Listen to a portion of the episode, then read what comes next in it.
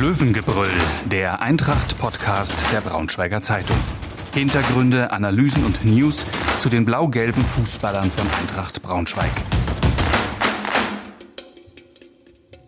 Liebe Eintracht-Fans, herzlich willkommen zur neuen Folge unseres Eintracht-Podcasts. Mein Name ist Daniel Mau, ich bin Sportredakteur bei der Braunschweiger Zeitung und mein Gast ist heute Fred Lorenz, Sehbehindertenreporter bei der Eintracht. Hallo Fred. Hallo Daniel. Ja, wir wollen in der neuen Folge vom Löwengebrüll natürlich über das nächste Spiel sprechen, über das vergangene Spiel sprechen. Aber erstmal ein bisschen zu dir. Du warst schon mal bei uns vor dem KSC-Spiel und äh, hast ein bisschen über deine Arbeit berichtet.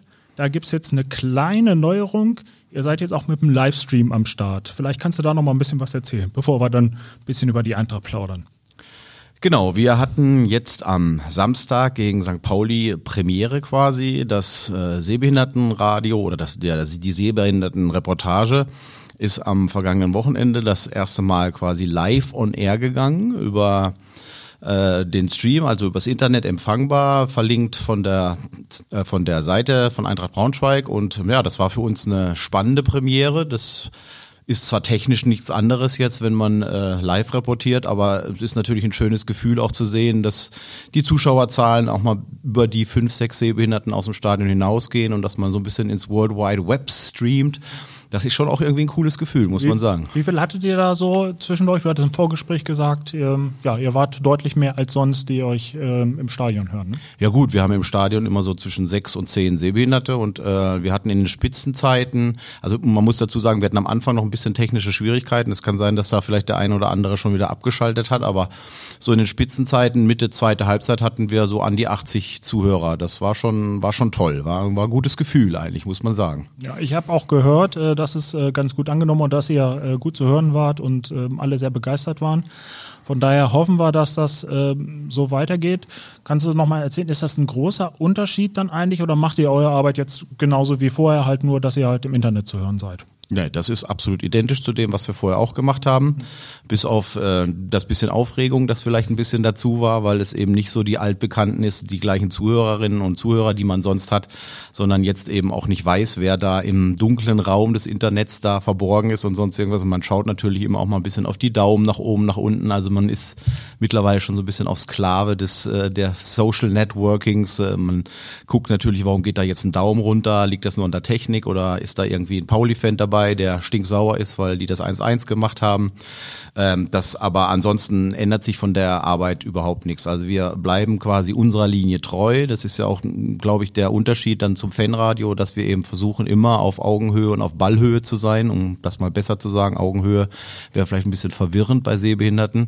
Aber äh, für uns steht natürlich in erster Linie immer das Kommentieren quasi des Geschehens auf dem Platz und äh, immer auf Ballhöhe zu sein und den Blinden damit Orientierung zu bieten, eben äh, was eben da passiert. Und wir kommentieren eben nicht irgendwelche Dinge, die im Verein passieren oder die in der Presse kommuniziert werden, sondern wir sind quasi tatsächlich hundertprozentig live und äh, dieser Linie bleiben wir natürlich auch treu, weil, und das muss man natürlich auch wissen, ist äh, diese, dieser Livestream auch nach wie vor quasi als Zielgruppe für die Sehbehinderten da.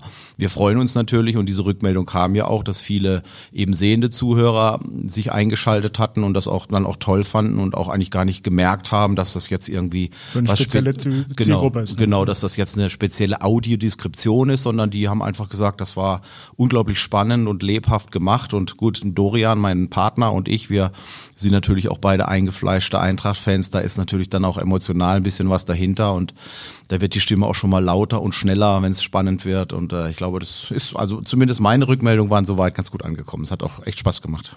Das glaube ich gerade. Das Spiel hat ja auch viel geboten, gerade für euch. Und es ist ähm, toll, dass ihr mit eurem Angebot dann vielleicht auch noch eine andere Zielgruppe erreichen könnt. Ähm, am Sonntag seid ihr dann auch äh, wieder im Stadion. Aber blicken wir noch mal ein bisschen zurück. Ähm, das Spiel war ja schon sehr aufreibend gegen St. Pauli. Wie viel Stimme hattest du denn am Ende noch? Also gerade in dieser Schlussphase, ähm, wo die Eintracht erst dieses Spiel gedreht hat und dann hinten raus aber noch mal ganz schön ins Zittern kommen muss. Äh, ja, also Stimme war den Nachmittag dann rüber. Man hört es, glaube ich, fast jetzt noch so ein bisschen. War dann tatsächlich weg. Äh, wir haben natürlich alles gegeben und ordentlich Gas gegeben, weil es war letztendlich, und da sind wir mal ehrlich, glaube ich, als neutraler Beobachter oder nicht nur mal als neutraler, war es natürlich nicht unbedingt jetzt so ein Spiel, wo man sagt, juhu, das kommentiert man gerne, weil es natürlich auch tatsächlich ja zum Kommentieren jetzt nicht unbedingt ein Sahnestück war. Also das muss man sagen. Also fußballerisch war es jetzt nicht unbedingt so der Bringer, aber von der Spannung und von der Entwicklung und der Dramaturgie des Spiels, wie sich entwickelt hat, war es natürlich genau so, wie sich das ein Radioreporter wünscht. Ne? Also nach einem frühen Rückstand irgendwie über den Kampf zurück ins Spiel zu finden und dann tatsächlich mit mit den zwei, mit Bär und Kaufmann als Einwechselspieler Kaufmann dann auch noch das entscheidende Ding macht und dann Fegesic da noch zwei Dinger von der Linie kratzt. Das sind natürlich so Dinge, die kommentiert man dann natürlich mit Leib und Seele, weil man einfach auch denkt, so um Gottes Willen schenkt das Ding nicht wieder ab und äh, das war schon, war schon super, ja klar. Und die Stimme hat natürlich auch ein bisschen gelitten, weil ja, schon ganz schön gegrölt haben wir beiden. Ja, ja. ich bin ja eigentlich auch ein notaler ähm, äh, Beobachter, ähm, Berichterstatter, aber trotzdem muss ich sagen, ähm, da habe ich auch schon ganz schön mitgezittert, gerade in der Schlussphase weil das war schon äh, unglaublich, dass sie dann, weil man schon dachte, na, wenn sie das jetzt noch außer Hand geben am Ende nach dieser Aufholjagd und ich gebe dir recht, also dem fußballerisch war das über weite Strecken äh, sehr überschaubar was die Eintracht geboten hat. Und ähm, trotzdem haben sie sich da wirklich reingekämpft. Äh, haben, man hat wirklich das Gefühl gehabt, die hatten einfach mehr Willen als Pauli. Das war vom Gefühl her der große Unterschied. Und äh, haben diese Mannschaft wirklich sehr stark bearbeitet, dann auch in der, die Hamburger in der eigenen Hälfte da, äh, in deren Hälfte sozusagen eingeschnürt, so ein bisschen, ähm, nicht halt mit tollen spielerischen Mitteln, sondern irgendwie wirklich mit, mit, mit Zweikampf, mit, mit Laufbereitschaft, mit Einsatz. Äh, und die Tore waren dann sogar richtig schön rausgespielt. Also Danilo Weber, dem ist vorher, glaube ich, auch nicht viel gelungen. Der hat aber einen tollen Pass gespielt. Gar nichts. Vor dem 2-1, ne? ja, gar nichts. Aber äh, dann hat es doch im richtigen Moment äh, geklappt. Ähm, wie froh warst du, dass dann Jasi Fesic im Tor stand ähm, in der Schlussphase? Weil der hatte ja dann nochmal ähm, ein, zwei, vielleicht sogar drei gute Momente, wo er äh, den Sieg für die Eintracht festhält. Gerade du als ähm, ja, Torwart der alten Herren Freie Turner, das Thema hatten wir ja auch schon mal hier. Also äh, wir hatten ja auch über dieses Torwartproblem, Problem, wenn es ein Problem ist, äh, ich glaube, es ist eine, eine fürstliche Situation, in der man hier steckt, wenn man zwei einigermaßen gute Torhüter hat. Also äh, ich finde, ich bin da ein bisschen zwiegespalten, muss ich ganz ehrlich sagen.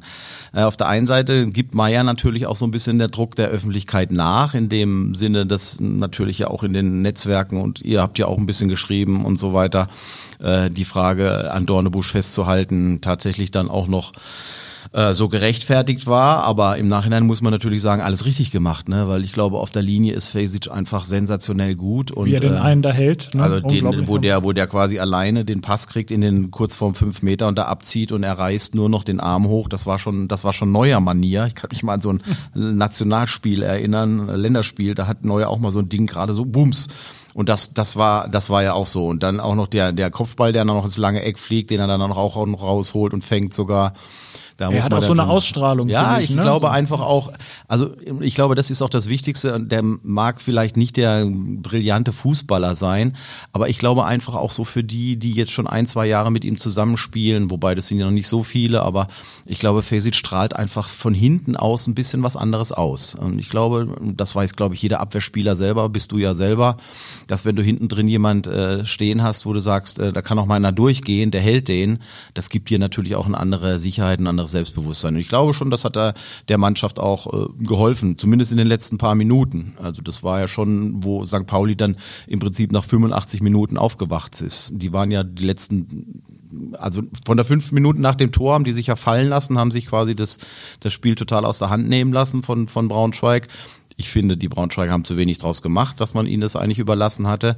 Aber in den letzten fünf oder zehn Minuten nach dem 2-1 dann, nach dem Kaufmann-Tor, hat man dann schon gemerkt, wozu die auch imstande sind. Ne? Die haben, haben uns ja dann noch Gas gegeben, nochmal richtig Gas gegeben. Und man hat auch gemerkt, so, dass unsere dann auch echt platt waren. Ne? Also wenn ich das gesehen habe, so zwei, drei Situationen, wie Kobylanski da zurücktrabte, der kam einfach nicht mehr hinterher. Der war fix und fertig. Aber der ist jetzt nicht der fitteste Spieler an sich, oder das er ist kam ja auch aus der Verletzung genau, raus. Auch, auch nicht ähm, kein Gasfässer, so, das ist jetzt nicht seine äh, seine ordinäre Aufgabe. Aber ähm, glaube ich trotzdem, die Mannschaft natürlich ähm, dieses Tempo, was sie dann gegangen ist, also deswegen, wir hatten ja gesagt, haben das die haben das ja nicht mit spielerischen Mitteln nur gelöst, sondern vor allem mit Kampf, mit Einsatz.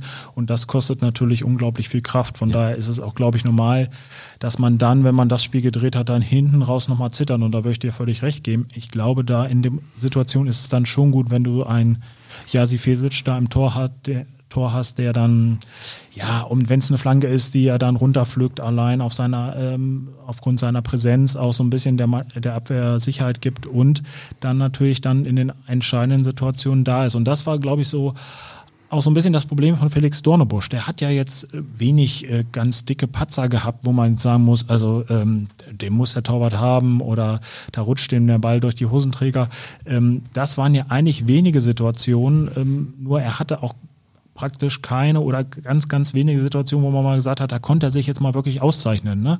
Also das war, die Schüsse waren, ein paar Mal hat man gedacht, na, ist der haltbar oder ist der nicht haltbar? So, bei vielen Toren konnte er auch nichts machen. Das war jetzt auch ähm, im Darmstadt-Spiel, äh, da hat es ja auch angefangen, wo er dann den Elfmeter verursacht, wo man sagt, na ja, gut, da ist, der Stürmer kommt aber auch allein äh, vor ihm an den Ball äh, im Fünf-Meter-Raum. Ist dann auch schwer als Torwart. Aber er hatte halt so wenig so Situationen, wo man jetzt mal sagen konnte, so jetzt, ähm, da hält er der Mannschaft den Sieg fest. Und das war dann, glaube ich, so ein, der große Unterschied zu Fesic, der jetzt in der Schlussphase diese Situation hat und ähm, hatte. Und ich denke, deswegen wird der jetzt wahrscheinlich auch erstmal weiter am Tor stehen. Aber ich glaube, das ist ja das letztendlich auch, was ein Torwart auszeichnet, dass er halt auch mal den einen, wo man sagt, der ist eigentlich 100 ne? Prozent drin, dass er den halt auch rausfischt. Ne? Also das, das stärkt ja gerade die Mannschaft. Ne? Wenn, wenn man immer nur sagt, ach, da konnte er nichts machen, da konnte er nichts machen. Klar, kann er, konnte Dornebusch bei vielen Situationen nichts machen, aber vielleicht von den sieben, acht Buden, die Dornebusch gekriegt hat, hätte vielleicht Fesic trotzdem zwei, drei gehalten. Das ist natürlich alles spekulativ und man weiß, man lebt nicht im Konjunktiv, aber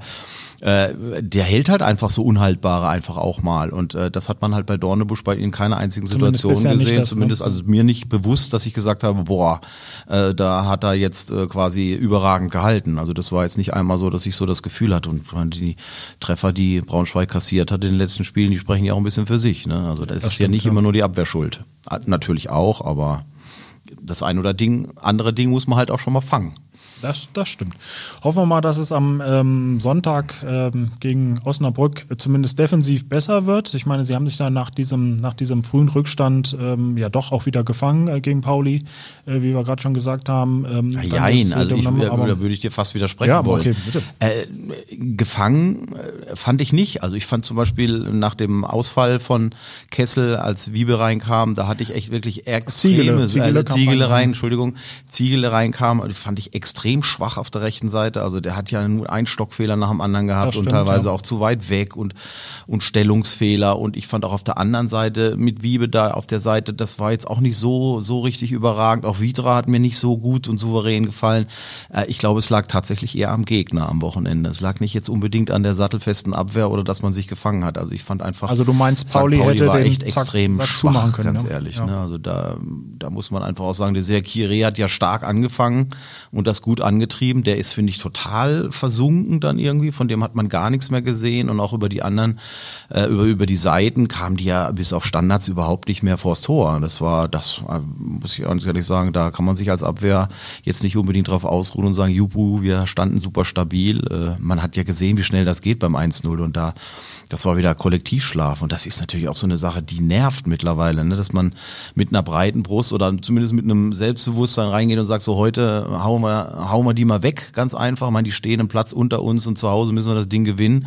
Und nach zwei Minuten steht es schon wieder 1-0. Und das war ja in fast allen Spielen, die sie gewonnen, oder bei allen Spielen, glaube ich, bei allen Heimspielen lagen sie erst hinten. Ne? Und das kostet, glaube ich, auch mental, das weiß jeder, der Fußball spielt, auch eine Kraft, sich da erstmal wieder aufzurütteln oder sonst irgendwas. Ich meine, die Siege sind zwar dann umso schöner, wenn du so ein Ding nochmal drehst ist. Aber immer kannst du das auch nicht aber machen. Ne? Genau, immer kannst du das nicht auch machen. Das wäre halt auch mal schön, so als Zuschauer oder Zuhörer oder als Kommentator oder was auch immer, als äh, Unbeteiligter, der nicht auf dem Platz steht, auch mal zu sagen, wir können noch mal mit einer 2-0 in der Halbzeit gehen. Wäre auch mal schön. Ich glaube, das würde die Mannschaft auch schön finden. Und äh, vor allem der Trainer Daniel Meyer hat ja auch wieder klare Worte gefunden dafür, dass ähm, das auf Dauer so nicht geht ich glaube, sie sind alle gerade so ein bisschen am Überlegen, woran könnte es liegen. Ne? Das war jetzt wieder so der, auch der erste Torschuss. Ähm, klar in der Umschaltbewegung haben sie da zu viele Lücken. Irgendwie Benny Kessel geht vielleicht auch nicht richtig gut hin. So, aber das ist natürlich, ähm, wenn dann gleich der erste Schuss auch wieder sitzt. Äh, es war jetzt keine hundertprozentige Chance, so diese Pauli sich da erspielt hat. Vielleicht war es sogar ganz gut, dass das gleich am Anfang kam und, und die Hamburger sich dann so, so ein bisschen äh, vielleicht äh, gedacht haben, naja, das schaukeln wir hier irgendwie nach Hause. Das war so ein bisschen mein Eindruck, dass sie so gedacht haben, naja, mhm. jetzt ähm, bei ein Kellerduell, das ist eh von, vom Nervenspiel auch nochmal besonders so, dass sie gesagt haben, so, jetzt führen wir hier 1-0, lassen Braunschweig kommen, das ist äh, sowieso nicht deren Stärke, jetzt äh, das Spiel zu machen, vielleicht als Aufsteiger und wir bringen das hier irgendwie so ein bisschen nach Hause. Und ich glaube, würde ich dir auch recht geben, wenn sie da ein bisschen mehr nachgesetzt hätten, und ähm, das 2-0 nachgelegt hätten, dann wäre es für die Eintracht wirklich sehr schwer geworden, weil ja, also 60 Minuten war das spielerisch schon sehr dürftig, um mal auszudrücken. Also da waren ja wirklich viele Stockfehler dabei, äh, wenig, wenige Pässe, die, die wirklich ankamen. Sie, und sie haben sich wirklich in diese Partie reingekämpft. Das ist ja auch, Absolut. das ist ja ein, ein sehr positiver Aspekt, wo man einfach sagt, dass das äh, stimmt optimistisch ähm, im Kampf um den Klassenerhalt, weil das vielleicht das entscheidende sein wird, worauf es ankommt. Aber spielerisch müssen sie natürlich trotzdem nachlegen. Jetzt ist natürlich die Frage, meinst du, sie können das gegen Osnabrück zeigen, vielleicht dann mal nicht so früh in Rückstand geraten. Äh, Dominik Wildra hatten wir jetzt auch ähm, im Gespräch äh, bei uns in der Zeitung, ähm, der sagt dann halt auch, naja, sie ärgern sich auch über die frühen Gegentore, aber ähm, gut, wenn man am Ende gewinnt, 2-1, ist einem das auch egal. Aber ich glaube trotzdem wäre es mal ganz gut für die Nerven, wenn alle vielleicht nicht gleich nach fünf Minuten wieder den Ball aus dem Netz holen müssen. Also ich muss ganz ehrlich sagen, ich bin ein bisschen zwiegespalten, was, was äh, so die Entwicklung von Braunschweig angeht. Ich kann mich noch an unser letztes Gespräch erinnern, wo wir wo wir ja beide konstatiert haben, dass das die Handschrift von Meier zu lesen war, dass man versucht wirklich über flache Bälle und schnelles Spiel, über Brückungen im Mittelfeld oder so, versucht auch eine, eine höhere Spielkultur wieder in Braunschweig gewinnen zu lassen und dass das natürlich auch über einen Ballbesitzfußball oder über ein sauberes, sicheres Passspiel natürlich auch eine sichere Sicherheit gewinnt in der Mannschaft. Ich finde, davon ist man jetzt auch wieder ein bisschen abgewichen. Also das ist, für mich war, waren jetzt die letzten Liegt vielleicht Spiele auch ein bisschen, so ein bisschen an der Situation natürlich. Ja, klar, aber das ist irgendwie so back to the roots. Äh, ne? Also das wurde jetzt auch wieder am Wochenende, am Samstag wieder viel mit, mit langen und hohen Bällen auf Broschwitz gespielt,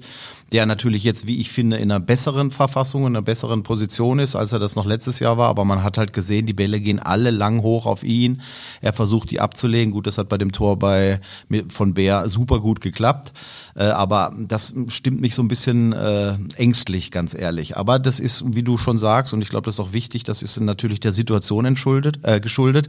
Das ist auch dem Gegner geschuldet, da machen wir nichts vor. Also ich glaube, der der beste Tanzlehrer kann mit jemandem, der kein Taktgefühl hat, äh, auch nicht schön Rumba tanzen. Und ich hoffe einfach so, wenn, wenn so eine Spielkultur vielleicht auch von Osnabrück da jetzt ein bisschen auf den Platz kommt, ist, dass man da vielleicht auch mal wieder zu einem etwas schöneren, solideren Spiel zurückkommen kann. Vielleicht, wenn zwei spielstärkere Mannschaften oder spielstark in Anführungszeichen, sage ich es mal.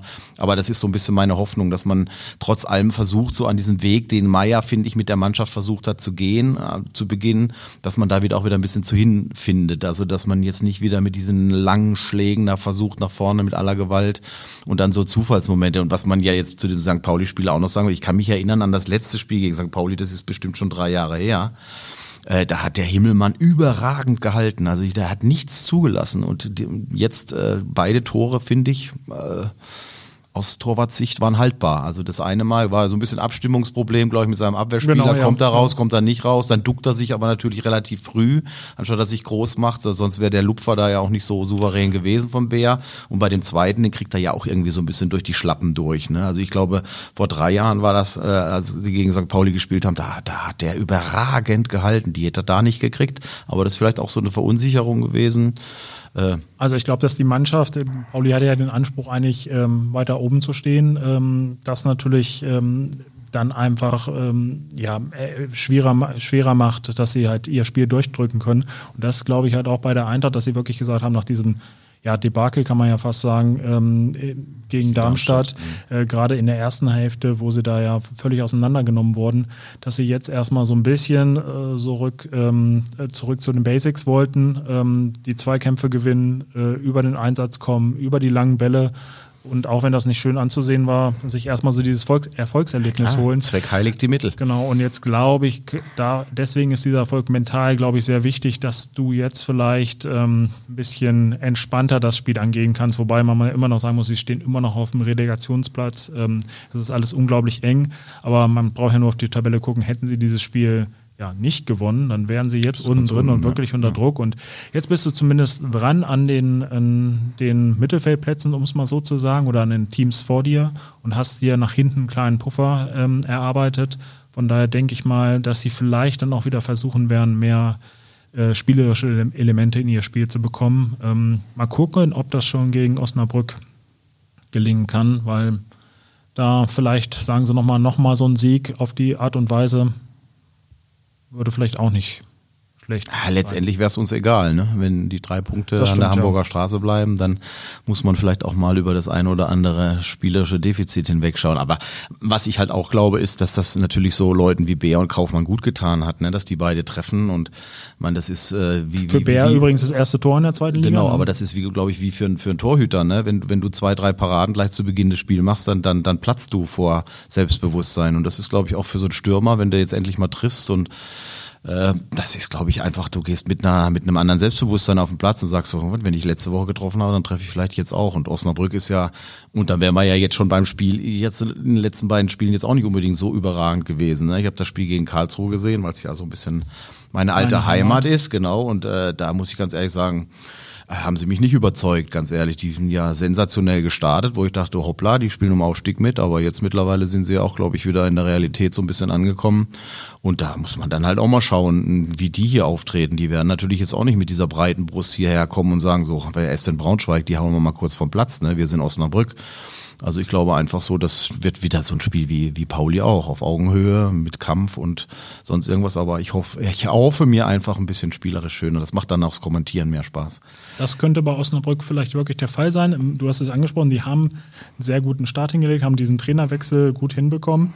Ähm, so ein bisschen jetzt den Schwung verloren. Äh, Hatten ja dann eine, eine klare Niederlage gegen Nürnberg, dann 1-0-Sieg auch gegen Pauli und jetzt halt ähm, ähm, die Niederlage gegen den KSC. Ähm, so, man weiß jetzt nicht so, also sie sind jetzt nicht gerade im Flow. Also jetzt kommen die jetzt nicht, wie du sagst, mit breiter Brust, sondern ähm, vielleicht ist da auch was möglich. Trotzdem wird das eine Mannschaft sein, die wahrscheinlich äh, versuchen wird, ähm, auch ihr Spiel durchzudrücken. Das könnte der Eintracht vielleicht dem einen oder anderen Raum geben. Ähm, es wird auf jeden Fall nicht so ein Nervenspiel wie gegen Pauli, wo beide Mannschaften Angst haben, ähm, wenn wir hier verlieren, dann sind wir weg erstmal. Ähm, von daher kann das äh, vielleicht nochmal einen anderen Charakter dieser Partie haben diese Partien einen anderen Charakter haben. Trotzdem musst du natürlich wahrscheinlich wieder über den Kampf erstmal reinkommen.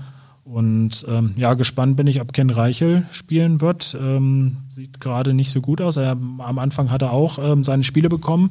In der guten Phase Osnabrück nach dem Spiel, nach der Niederlage gegen Nürnberg ähm, ist er aus dem Team raus. Ähm, da spielt dann Jetzt äh, Kevin Wolze, ehemaliger Wolfsburger, hat ihn jetzt verdrängt auf der linken Abwehrseite und mal gucken. Also wir haben mit Ken gesprochen, äh, freut sich natürlich zurückzukommen äh, nach Braunschweig, erste Mal als Gastspieler, auch so ein bisschen gemischte Gefühle wird er, hat er gesagt, wird er da haben, aber ähm, ich weiß nicht, für die Startelf wird es wahrscheinlich nicht reichen. Ähm, freust du dich trotzdem, ihn dann wiederzusehen, aber vielleicht spielt er ja auch, mal gucken. Also A kann ich es nicht nachvollziehen, wenn ein Trainer äh, sich gegen so einen Mann entscheidet äh, in so einem Spiel. Also ich, das- käme für mich überhaupt, würde überhaupt nicht zur Diskussion stehen. Es sei denn, er würde mich jetzt überhaupt nicht überzeugen im Training oder er hätte Rückstand oder er wäre vielleicht etwas äh, übertrainiert oder wie auch immer.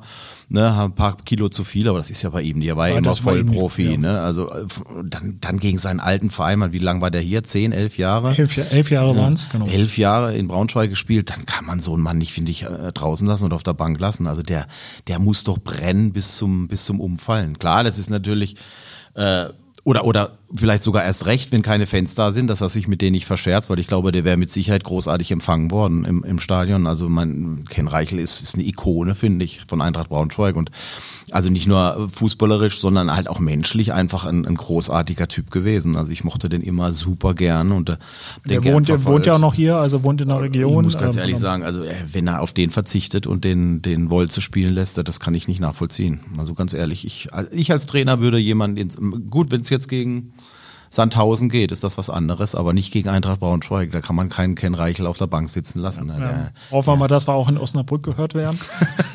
und der Trainer oder vielleicht auch, nicht. Auch dich, oder auch nicht, ja. Für, für die Eintracht vielleicht ist es natürlich verloren, weil er nicht dabei war. für die Eintracht wäre es vielleicht ja besser, wenn er nicht spielt. Ähm, wir würden ihm natürlich wünschen, wenn er da in seinem alten Stadion auflaufen kann. Ähm, klar, jetzt hat der Trainer vielleicht dann mal nach dem Nürnberg-Spiel, da haben sie auch deutlich verloren, 1 zu 4, ähm, gesagt, jetzt müssen wir mal was ändern. So, dann hat jetzt äh, zweimal in Folge Wolze gespielt, jetzt wurde es na, ein Spiel gewonnen, eins verloren, ist jetzt auch nicht so eine unglaubliche Bilanz dann. Ne?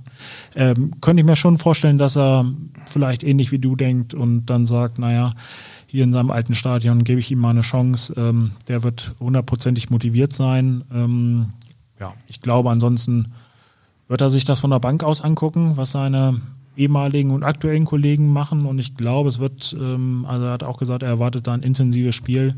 Ähm, und ich denke schon, dass ähm, die Eintracht so mit dem, mit dem Sieg im Rücken auch so ein bisschen auf Augenhöhe ähm, agieren kann, weil die Osnabrücker vor der Saison, ich hätte jetzt auch nicht ganz oben erwartet, muss ich sagen. Also war auch ein bisschen überrascht, wie gut die dann äh, wieder gestartet sind.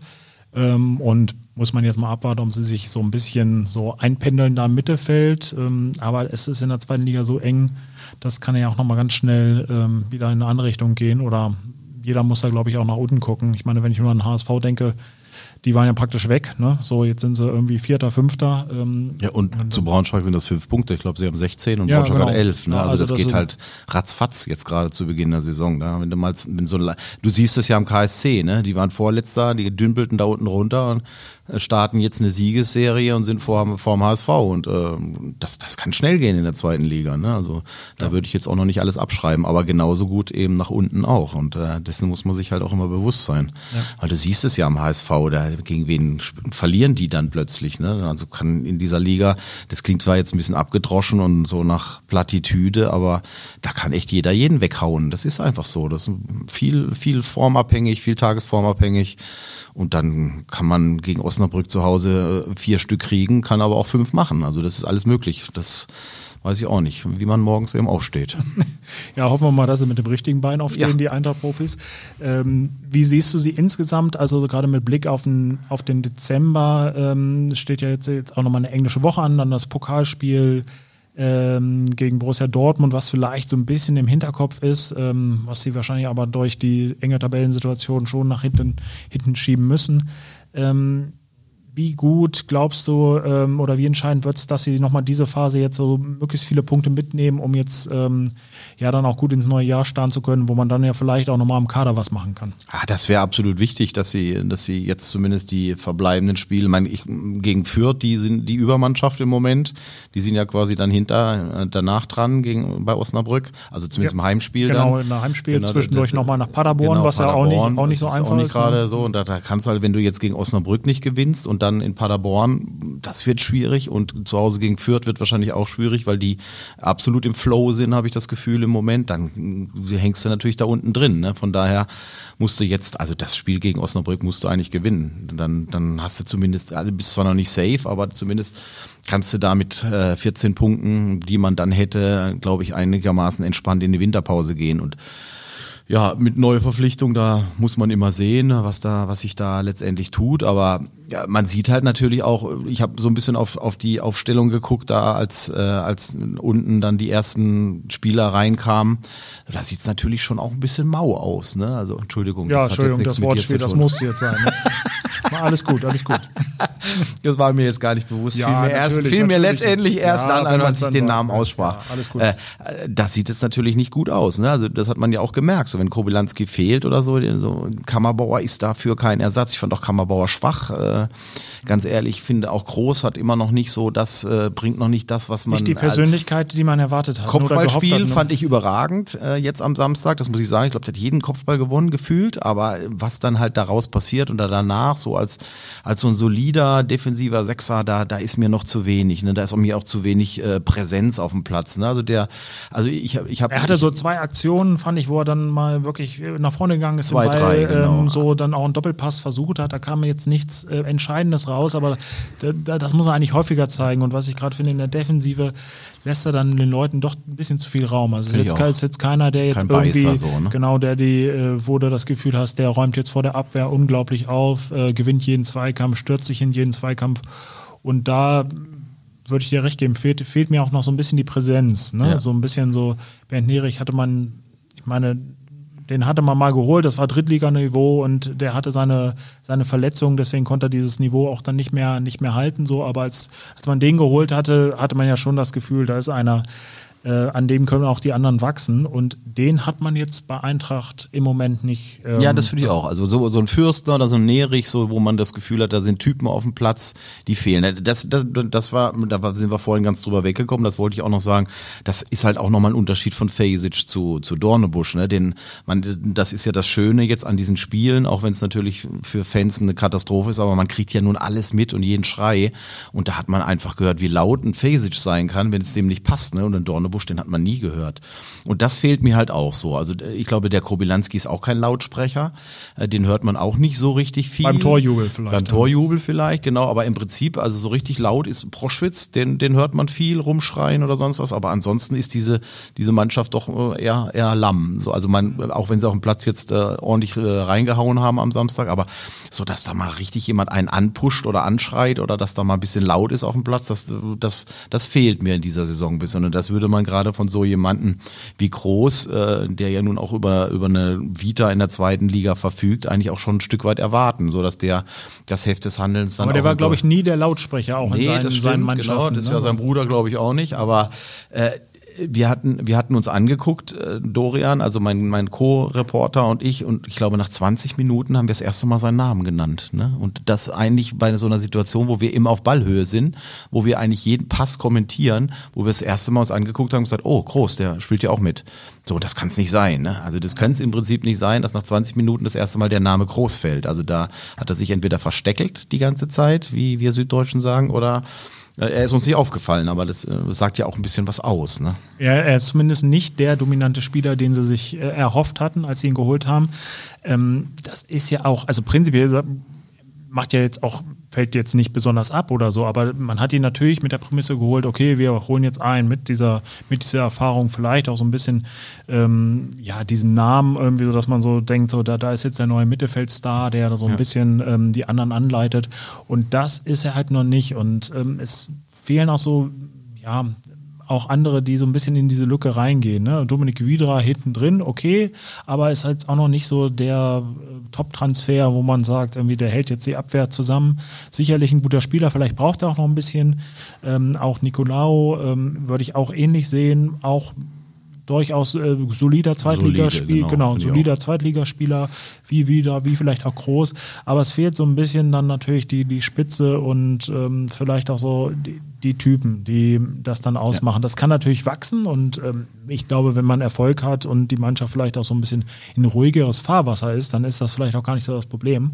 Aber natürlich, wenn du so gegen mit dem Rücken zur Wand stehst, dann bräuchtest du vielleicht schon nochmal so diese Spieler. Wobei man ja sagen muss, dass sie dann das als Einheit ja doch gut hinbekommen haben bisher. Das, das ist ja, einfach- da, da würde ich sagen, das ist, das ist das große Plus im Moment auch, ne? Also, dass man einfach sagt, so, jetzt wieder, nächste Phrasenschwein, so aus diesem Kollektiv kommt, irgendwie so, dass da keiner jetzt so überragend herausragt, vielleicht mal mit Ausnahme von Kobilanski, aber selbst der, finde ich, hat sich zumindest in der ersten Halbzeit brutal auch in den Dienst der Mannschaft gestellt, hat auch wirklich nach hinten gut geackert, was normalerweise ja nicht unbedingt so seine Stärke war und was ja auch in der letzten Saison, das wissen wir ja auch dazu geführt hat, dass er auch mal auf der Bank verbannt ist, weil er eben defensiv überhaupt nicht gearbeitet hat.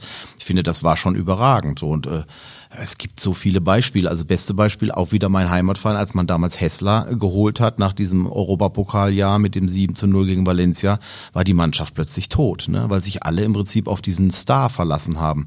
Und vielleicht kann das auch ein Vorteil sein, dass man eben in dieser Mannschaft keinen überragenden Star hat, der sagt so, ich bin hier der Chef und äh, ich sprenge womöglich noch das Gehaltsgefüge in dieser Mannschaft, wo man dann ja auch immer ein bisschen äh, argwöhnig ne? schielt und sagt, wieso, wieso kriegt der jetzt 200.000 Euro mehr im Jahr als ich?